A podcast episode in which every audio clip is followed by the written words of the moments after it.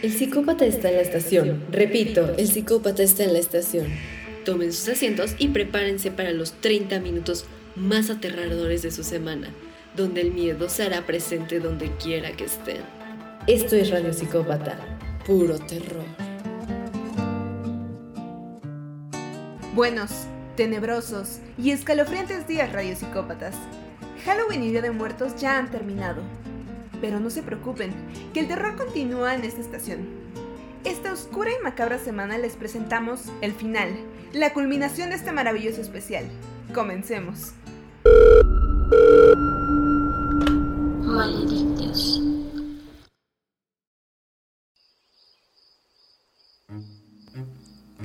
Sean bienvenidos, queridos radiopsicópatas, a nuestra sección donde les hablaremos del Día de Muertos. Bueno, el Día de Muertos es una celebración muy bonita de aquí, de nuestra cultura mexicana, y muy representativa porque acostumbramos a celebrar a partir del día primero de noviembre, la cual dedicamos a todos los santos, en especial a los niños fallecidos, y el 2 de noviembre se lo dedicamos a los adultos. Esta celebración del Día de Muertos es muy esperada por todo México, ya que pues podemos encontrar en diferentes zonas de la capital las flores de cempasúchil, los colores y muchos sabores, pero ¿Saben de dónde viene la celebración? Bueno, el origen de esta tradición se remonta a un tiempo anterior a la llegada de los españoles, ya que hay registro de celebraciones en las etnias mexica, maya, purepecha y totonac. El festival del que surge esta fiesta se conmemoraba el noveno mes del calendario solar mexica y duraba un mes. Las festividades eran presididas por la diosa Mictecacihuatl, la cual era la dama de la muerte, y esta dejaba a nuestros difuntos venir desde el Mictlán, o sea que es el inframundo mexica, para pasar tiempo con nosotros y para poder darles tributo y que ellos vinieran a disfrutar de la comida y de la compañía una vez al año. El elemento más representativo de la festividad de Día de Muertos son los altares con sus ofrendas, que son una hermosa representación sobre la muerte y que está lleno de alegorías y de significados. Los elementos que se pueden encontrar en los altares de muertos son el papel picado de colores, que pues generalmente es de color morado, rosa o naranja, y estos simbolizan la unión de la vida y la muerte. Y también están los objetos personales del difunto, como sus fotografías, que sirven para darle homenaje también está la bebida y la comida, donde se coloca el alimento tradicional, que era del agrado de los fallecidos para que su alma lo pueda disfrutar. También está el pan de muerto, que tiene una historia bastante curiosa, porque es una representación de la Eucaristía. Fue agregado por los evangelizadores españoles. Se decía que en la época de la conquista, cuando los españoles observaron algunos de los rituales que hacían pues, los habitantes oriundos de estas tierras, ellos veían estos sacrificios a la doncella y que metían el corazón en olla de amaranto y lo mordían a modo de ofrenda, pues lo encontraron muy violento, entonces se dieron a la tarea de buscar una manera de sustituir el ritual. Y entonces hicieron el pan de muerto con harina de trigo en forma de corazón, con azúcar roja para representar el corazón de la doncella entonces la simbología del pan de muerto es que pues la parte central del pan, que es una masa redondeada, representa el ciclo de la vida y la muerte. La pieza que está en medio, la bolita, dicen que representa el cráneo o el corazón. Las cuatro piezas que cruzan por encima del pan son los huesos de las extremidades y se dice que están colocados en forma de cruz porque hacen referencia a los cuatro puntos cardinales del calendario azteca y porque también está dedicado a los dioses antiguos que son Quetzalcoatl, Xipetotec, Tlaloc y Tezcatlipoca. Otra analogía a esta forma es que pues son las lágrimas derramadas para el difunto y se dice que también se usa azar para hacer el pan porque es como un tributo en honor a los fallecidos. Luego también se pone el agua natural que dice que refleja la pureza del alma, el cielo continuo, la regeneración de la vida y de las siembras y en la ofrenda también se pone para que el espíritu que llega pues se quite la sed del viaje que tiene desde el mundo de los muertos. Las velas y las veladoras blancas son símbolos del amor que guía las almas al altar. Y también están pues nuestras bellísimas flores de cempasúchil. Estas tienen una simbología muy variada porque dicen que representa la tierra y son consideradas el origen de todo. Sirve de guía a las almas para indicarles el rumbo a su hogar. Cada flor representa una vida y en el caso del difunto significa que éste aún conserva un lugar dentro del todo y que no ha sido olvidado por sus familiares y sus amigos. También están las calaveritas de dulce, las cuales tienen comúnmente el nombre del fallecido escrito sobre la frente Y pues la verdad es que esta hermosa tradición del Día de Muertos varía mucho según la región, pero pues todas tienen un principio común, que es la familia, la cual se reúne para dar la bienvenida a las ánimas, colocar los altares y las ofrendas, visitar el cementerio, arreglar las tumbas, despedir a los visitantes y sentarse juntos para compartir estos alimentos y convivir con quienes aún siguen con nosotros desde el corazón.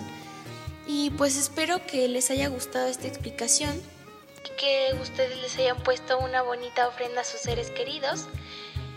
Y por favor, no se vayan porque tenemos muchos más datos e historias aquí en Radio Psicópata Puro Terror.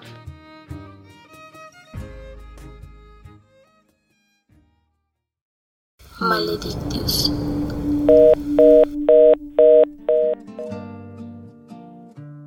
Ahora que sabemos un poco más sobre el Día de Muertos, ¿qué les parece si escuchamos sobre el Mictlán? El inframundo de la mitología mexica. Hola y bienvenidos a este viaje de Día de Muertos. Hoy contaremos la historia del Mictlán, cómo en la antigüedad de los mexicas creían que viajaban al inframundo en un viaje de cuatro años. Acompáñenos a saber de esta interesante historia. El historiador que recuperó esta historia es Fray Bernardino, como relata en la Historia General de las Cosas de la Nueva España, Dice que el camino hacia el recinto del Mictlán era largo y peligroso, ya que contaba con nueve niveles verticales y descendientes, mismo que se creía duraba alrededor de cuatro años. Tanto nobles como plebeyos se dirigían hacia el Mictlán. No había distinción por las clases sociales a las que pertenecían, pues la muerte no discrimina a nadie. El primer nivel era el Itzcuitlán, también conocido como Chiconaupan, que significa lugar en el que habita el perro. Este nivel se ubicaba en las orillas de un río que debías cruzar, pero no era cosa sencilla, pues solo podían cruzar aquellas personas que trataban con cuidado y respeto a los fieles compañeros de viaje, los cholos cuincles. El nivel 2 era el Momamitlán, lugar en que se juntan las montañas. Aquí los muertos buscan seguir avanzando. Debían cruzar entre dos montañas, pero no era tan sencillo como suena, sino que las montañas se abrían y cerraban continuamente. Por lo tanto, el difunto debe de encontrar el momento perfecto para cruzar sin ser aplastado. El tercer nivel era el Itztepetl. Significa montaña de obsidiana. Aquí se encontraban tres montañas con pedernales que al ser escaladas por los muertos los desgarraban. Sin embargo, era la única manera de seguir adelante. El cuarto nivel de este largo viaje era el Sehueloyan. Era un sitio desolado de hielo y piedra abrupta, donde debían aguantar bajas temperaturas los difuntos que pretendían llegar al Mitlán. El quinto nivel era el Pancuetlacaloyan, conocido también lugar donde las personas se voltean como banderas. Era un sitio desértico, donde no existía la gravedad y tenía fuertes vientos que jalaban a los muertos, hasta que finalmente eran liberados para pasar al nivel siguiente, el nivel 6 era Terminaloyan. Es el lugar de las flechas, donde los muertos caminaban en un lugar que parecía tranquilo, mismo que a su vez eran arrojadas flechas desde el cielo, y los difuntos debían esquivarlas para salir ilesos y avanzar. El nivel 7 era el Teyoyocualoyan. Se dice que en este lugar habitaban jaguares que tomaban el corazón de las personas que cruzaban por su territorio. El nivel 8 era el Apanohualoyan. A solo un paso más de llegar al Mitlán, los difuntos se debían cruzar un inmenso río de aguas negras, mismo que los purificaba por completo, pero al mismo tiempo los atormentaría con recuerdos de cuando estaban vivos. Por último, y el más esperado de todos para estos viajeros, era el Mitlán.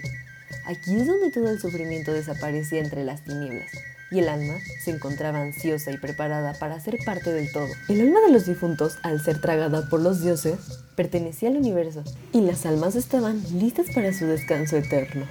Sin duda, este es un tema muy interesante.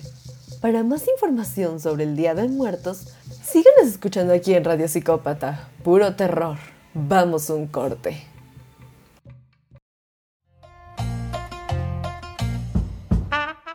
¿Aburrido? ¿El fantasma de tu cuarto ya no te divierte? ¿Necesitas sentir un poco de miedo? tenemos la solución perfecta para que tengas media hora de puro terror. Todos los miércoles, Radio Psicópata, por Claro Música en la Salle Radio. Y por repetición en Spotify, Deezer, Google Podcast y Spreaker. Solo en Radio Psicópata los temas más aterradores y espeluznantes. ¿O acaso te da miedo?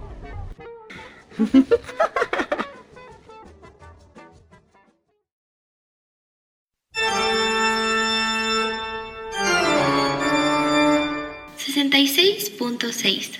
Puro terror. Discutiendo con el aquelarre. Comenzamos discutiendo con el aquelarre. Sus tres brujas favoritas se han reunido hoy para hablar del Día de Muertos. ¿Cómo se encuentran mis misteriosas, disfrazadas y ofrendosas compañeras? Pues muy bien, compañera, pero estoy segura que nuestros radiopsicópatas estarían mucho mejor y su semana mejoraría mucho más si nos siguieran en Instagram como arroba radiopsicópata. No olviden que también nos pueden escuchar desde Spotify, Deezer, Google Podcast, entre otros. Háganles caso. Todo lo que dijeron ellas. Muy bien. Eso. Hoy vamos a hablar sobre el Día de Muertos.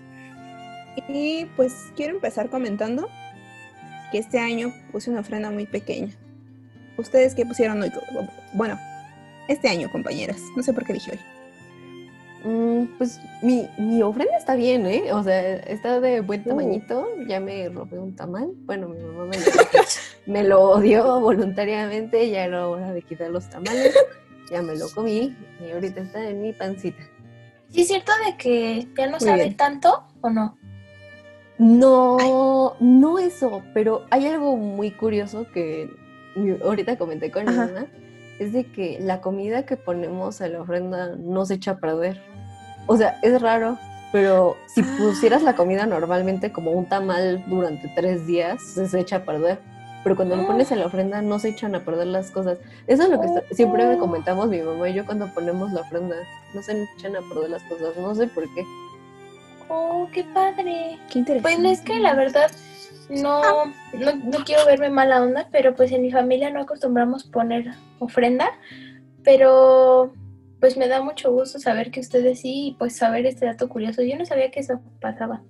Es que, ¿saben qué me pasó a mí? que no íbamos a poner ofrenda este año, no porque no quisiéramos, sino porque se nos fue el tiempo.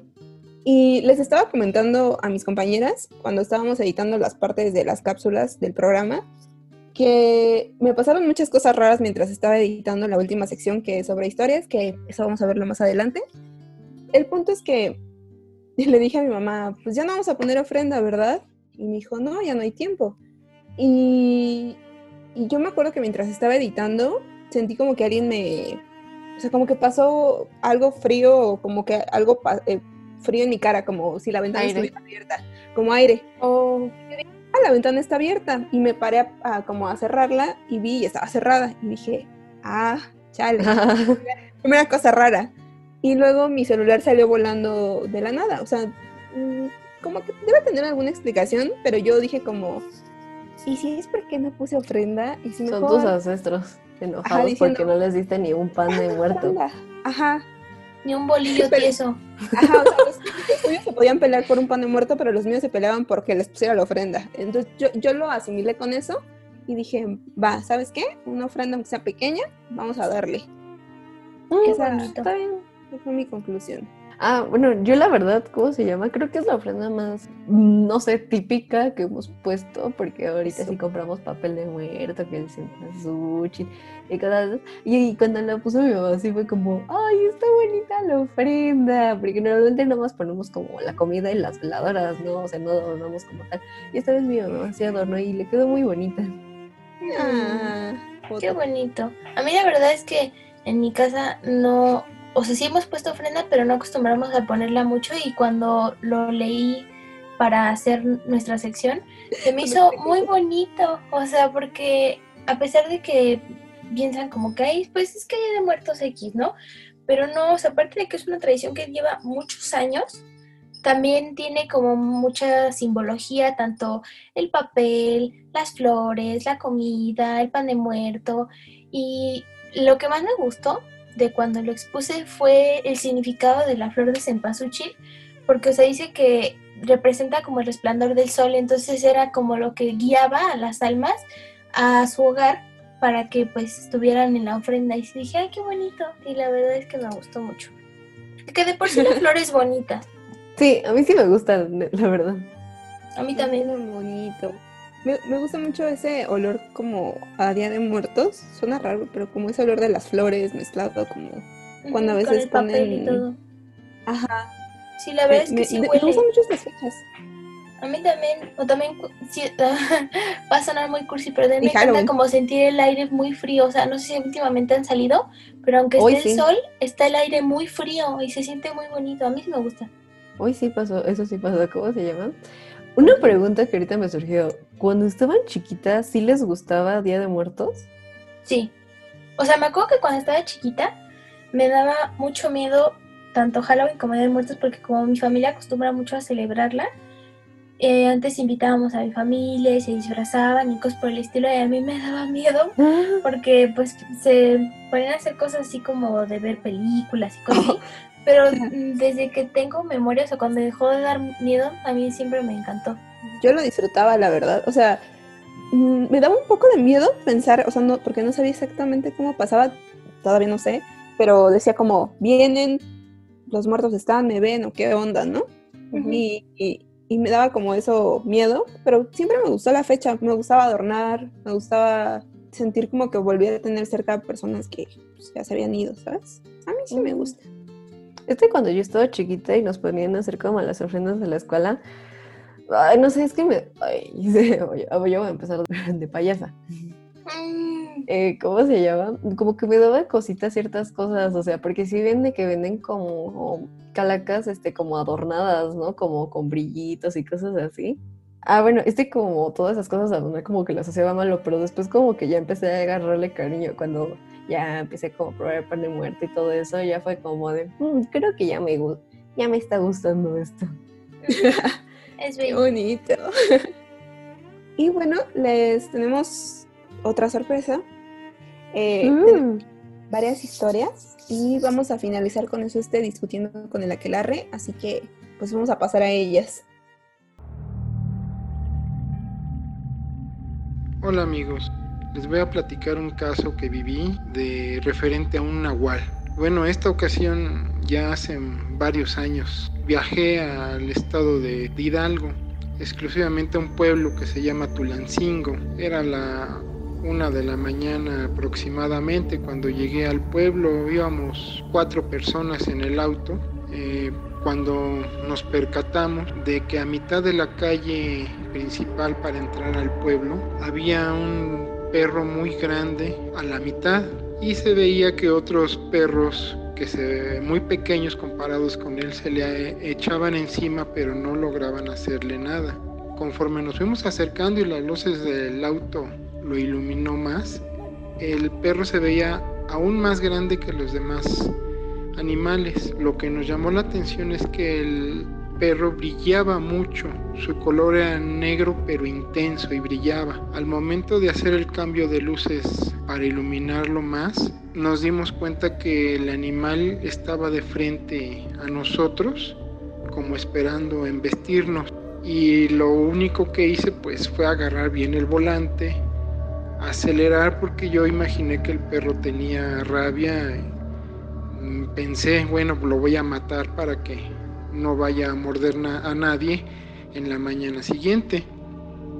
Pero al momento de que nos acercamos más, el perro saltó del lado derecho del coche y nos dimos cuenta que no era rabia lo, lo que tenía, no era espuma lo que le escurría, eran unos colmillos grandes, sobresalían de su hocico. Era lo que brillaba con la luz del auto. La persona del lado derecho que le tocó verlo en la ventanilla directo, sí pegó un grito horrible. Eh, continuamos nuestro, nuestro andar en el pueblo hasta llegar a la casa donde nos íbamos a hospedar. Pues ya, ya no dijimos nada, nos fuimos a dormir y al otro día temprano le, le platicamos a la dueña de, de la casa donde nos hospedamos y ella nos preguntó dónde habíamos visto ese animal. Ya le comentamos en qué lugar, a qué altura más o menos ellos preguntan. y nos dijo que esa es una, era una hacienda abandonada ya de muchas, muchas décadas y normalmente siempre espantaban ahí. Y la señora nos comentó, dice, no, ese es el nahual. Normalmente aquí en Tulancingo, siempre a las 11 de la noche se, se va uno a dormir, aquí se duerme uno temprano y casi no sale nadie por lo mismo de que se aparece este animal. Siempre lo que buscan es causarle un daño a las personas o a los viajeros, en este caso como a ustedes. Y pues tengan cuidado eh, cuando viajen de noche en las carreteras de Hidalgo, porque es muy común que suceda esto en todo Hidalgo, no nada más aquí en el pueblo de Tulancingo. Y eso pues nos dejó nos dejó a todos muy sorprendidos y eso es algo un pequeño detalle, ¿verdad? De todo lo que sucede. ¿Es verdad o es mentira? ¿Es leyenda? ¿O una simple historia? Pues ustedes tienen la, la palabra para decirlo. Pero en lo personal, yo creo mucho en eso porque lo viví. Gracias. Mis abuelitos, los papás de mi papá vivían en la colonia Doctores y en esa casa era una fábrica, un, pedazo era casa y el otro pedazo era una fábrica donde hacían chicharrones de harina, hacían la pasta. Entonces abarcaba de una cuadra a otra cuadra. Y nosotros entrábamos por un lado donde entrabas directamente a la casa, pero eran de esas casas súper viejas que tenían como doble techo, pero era una sensación como extraña. A mí me pasó que ahí en la cocina yo vi algunas veces que pasaba el gato. Era como una cosa negra. Y entonces yo le decía a mi abuelita, es que yo vi algo que pasó, ¿no? No, no, no es nada, hija, no es nada. Tú, tú sigue desayunando, porque yo creo que era como un tema de para que no me asustara. Pero en, otro, en otra ocasión mi tía me regaló a un perrito. Y entonces en ese tiempo mi mamá me decía, ah, ya le, le, hacíamos de comer y me dice, saca la olla express para que la enfríes. Y entonces ahí voy con la olla express, la pongo en el lavadero, le empiezo a echar agüita, pero en el cuarto de mi tío Alfonso se veía como se iba abriendo la puerta, pero la puerta se iba abriendo como cada vez más y más y más. Y entonces la verdad es que nunca me esperé a ver qué, qué era. Pero en ese cuarto lo que decía mi tío era de que cuando él llegaba en la madrugada lo que decía que sentía era de que oía cómo abría la puerta y como que alguien se le subía y lo dejaba como aplastado. Y hubo una vez que le dio tantísimo miedo que subió por los perros que estaban arriba, pero los perros no querían entrar. Pero la casa era como, la verdad es que no tenía como una buena vibra, porque no podías estar como solo que te sintieras tranquilo, no. Aquí cuentan muchos chicos que estando trabajando en el turno nocturno en el CDC 5, cuando todavía no se construía lo que era el mezanín, se veía un chico parado en las vigas. Este, en esa ocasión estuvieron, la coordinadora le estuvo gritando a un chico, oye, bájate de ahí porque te vas a caer. Nadie le contestó. Oye, bájate de ahí porque te vas a caer. Nadie le contestó. Hasta la tercera vez le dicen los chicos, ¿quién? Es que hay un chico parado ahí en la viga, asomándose, se va a caer. Dice, pero es que aquí estamos todos, no hay nadie allá. Y dicen los chicos que así se asomaron y se ve, se ve un chico asomándose por ahí, inclusive trae, la, trae una camisa de trabajo.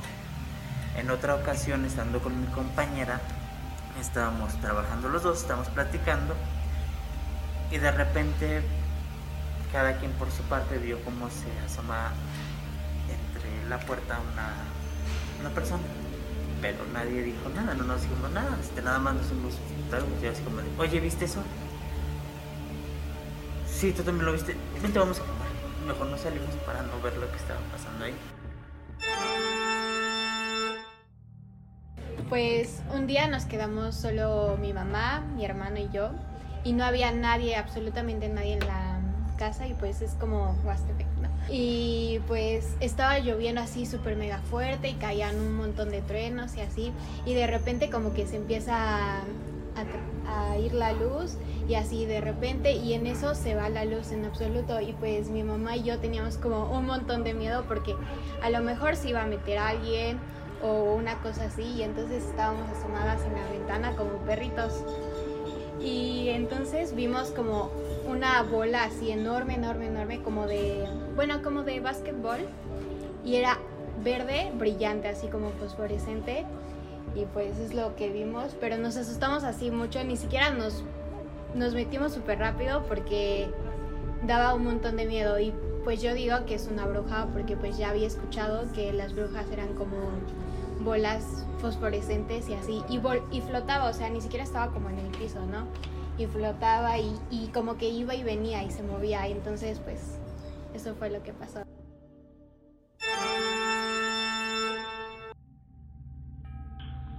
Yo trabajo en áreas industriales, donde suceden muchas cosas. Pero una personalmente que a mí me ocurrió fue un día trabajando a las 3 de la mañana, en el cual estábamos haciendo un cableado en la industria. Resulta que solamente tendríamos cuatro personas en la planta. Y la planta pues, es muy grande. Solamente se encontraban dos oficiales, yo y otra persona que me estaba ayudando a trabajar. Pero en un momento que nos quedamos eh, callados, escuchó un ruido muy raro. Ese ruido normalmente provenía de las tarimas cuando las arrastran. Pero en ese momento pues solamente estábamos dos personas trabajando. Y ese ruido se escuchaba a tres metros de distancia en un lugar donde no teníamos acceso. Tratábamos de ver a través de las registros que se encuentran del área de trabajo, pero no se observaba nada. Y otra vez se volvió a escuchar ese ruido y este, nos preguntamos qué estaba pasando. Otra vez se volvió a escuchar ese ruido de tarimas arrastrando y bueno, pues yo no creyendo mucho en eso, continuamos trabajando y este, la verdad sí es una parte muy, muy de miedo porque los oficiales se encontraban en la caseta y nosotros estábamos solos y la explicación es de que pues alguien o algo estaba haciendo de, de ahí.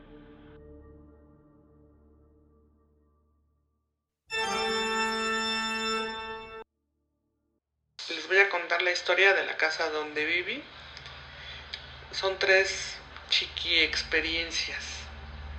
Una, eh, cuando mi esposo que estaba en el baño, ve cómo se empieza a mover solito el cepillo de dientes. No había ninguna ráfaga de aire ni nada. Y se empieza a mover. No había nada. Esa es una. Otra, eh, cuando mi hija era pequeñita, la dejé en la cuna, no había nada. Y yo me subí al otro piso a, a lavar. Y en eso que escucho un gritote. Bajo corriendo porque me imagino lo peor. Y ya estaba mi hija con una manta como con su carita. Era un bebé bebé. Y, empezó, y, y estaba llorando muy feo. No supe qué fue. Y fue en esa misma casa. Otra eh, cuando nosotros salíamos de viaje le pedíamos a mi mamá que se quedara con, en la casa con, porque teníamos tres perros. Eh, y sin problemas se quedaba, pero en una ocasión, para empezar, la casa era una casa sola y para poder entrar a la casa propiamente tenías que pasar primero una puerta principal y llegar a otra secundaria. Eh, dice mamá que ya estaba durmiendo, era de noche y de pronto escucha toc, toc, toc, que le fueron a tocar la puerta. Digo, no abrió, pero dice que clarito escuchó que, eh, que tocaron la puerta. Bueno, esas son mis historias de la casa donde viví.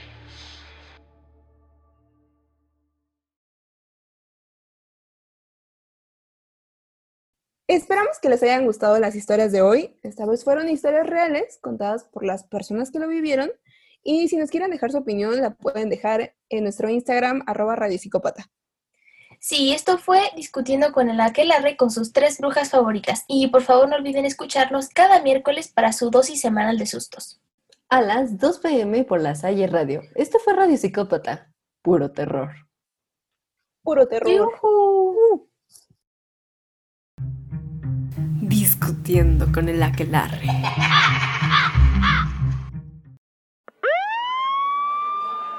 las unidades. Repito, a todas las unidades. El psicópata ya atacó. Llegamos demasiado tarde.